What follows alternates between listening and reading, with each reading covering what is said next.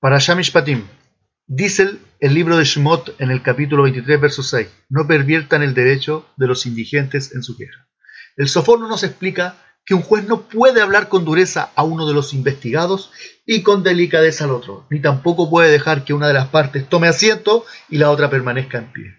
También se debe preocupar en que la vestimenta sea equivalente, sin importar si uno es rico o el otro es pobre. Esta Lahan Hoshen Mishpat debe ser seguida por todos los jueces, no importa lo grandes que sean, porque Hassal, nuestros sabios, son conscientes de la influencia de las apariencias. Ahora en la práctica, ¿cómo nos afecta a nosotros, que no somos Dayanim, que no estamos sentados en un Beidín? De hecho, continuamente estamos actuando como jueces a lo largo de nuestras vidas. ¿Y quiénes son los Balei Mahloket, estos litigantes que se presentan ante nosotros? Por un lado tenemos el Yetzer y el Yetzer El Yetzer nuestra inclinación al mal, apela a nuestros sentidos, nos da una sensación placentera que es muy seductora y nos sentimos obligados a dejarlo ganar porque es agradable para nosotros y queremos adherirnos a lo que nos impresiona y evoca respuestas positivas. Por otro lado viene el Yetzer esta inclinación al bien, y nos dice que tenemos que trabajar muy duro para lograr ver el valor en las cosas. A menudo lo correcto parece menos atractivo y menos placentero, y naturalmente no nos trae algo que nos despierta automáticamente una sensación de placer. Antes de que podamos tomar una decisión correcta, debemos entender la facilidad con que nos dejamos llevar por las apariencias.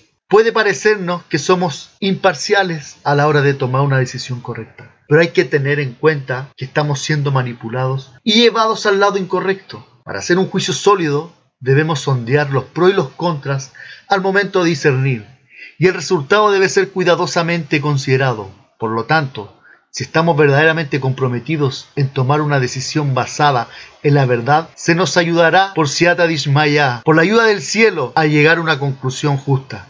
También cada día estamos trabajando como jueces de nuestro prójimo, juzgando a los demás de acuerdo a lo que nosotros creemos estar viendo. Había una vez un hombre que no había recibido instrucción alguna, era por lo tanto bastante ignorante y creía realizar actos bondadosos. Este vivía frente a cierto rabino y solamente la vía pública los separaba. Fue en el día de Shabbat que vio este individuo ignorante humo salir de la cocina que estaba en el patio de entrada de la casa del rabino fue cuando sintió fuertes deseos de ir y reprochar al rabino y a los suyos para que se aparten del pecado, porque él pensó de que habían encendido fuego por el frío que hacía y obviamente estaba haciendo una melajá.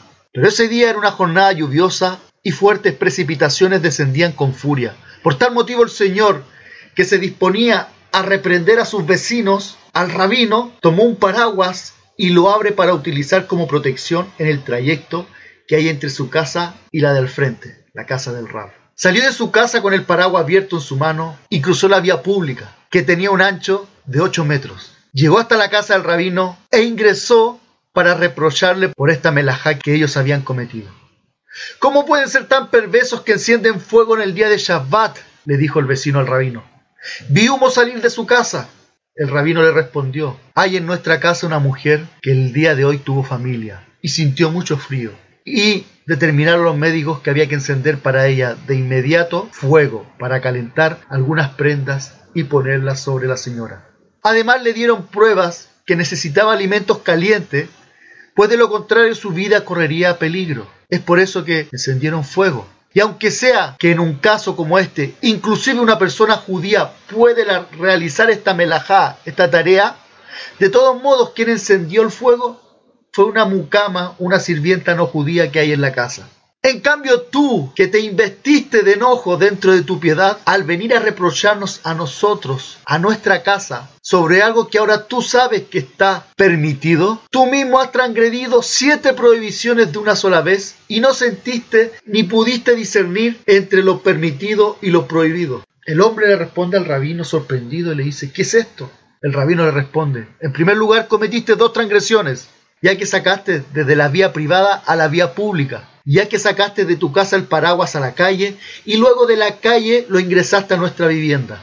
El individuo le sugiere, consideré a este como una vestimenta, a este paraguas, ya que está hecho para protegerme del agua. Pero ¿qué más he hecho? Tú me hablaste de siete transgresiones. ¿Qué otras transgresiones cometí? El rabino le dice, abriste el paraguas y lo extendiste sobre ti de manera de techo Aquí ya van tres.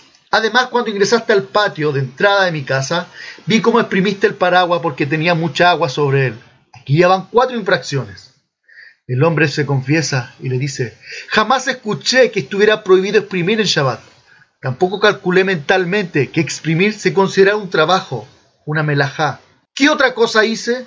He visto que en el momento que cerrabas el paraguas, que uno de tus alambres que sujetaban el mecanismo del paraguas se zafó y lo reparaste con tu mano. Y esto es derivado de concluir un trabajo que en hebreo significa makebe patish, golpear con el martillo, dar el último golpe. Y esto provoca que el objeto sea terminado en Shabbat. Y aquí ya van cinco transgresiones. El hombre le dice al rabino, en mi vida oí una prohibición semejante a esto. ¿Pero qué otra transgresión cometí? El rabino le dice, el paraguas muxe. Es decir, un objeto que uno lo aparta totalmente de la mente para utilizar en Shabbat. Pues se realizan trabajos no permitidos en este día con él como en este caso un paraguas se denomina muxe, y por lo tanto has cometido también esta transgresión. Además tienes la séptima infracción, y es que esa prenda de vestir que usas como abrigo está hecha a base de lana cocida con hilos de lino, y esta es una prohibición llamada kilaín. Siete pecados has cometido por falta de conocimiento, y viniste a reprocharme por el fuego a causa del humo que viste. ¿Y qué? ¿No podías pensar que quizás había un enfermo cuya vida corre peligro o una parturienta?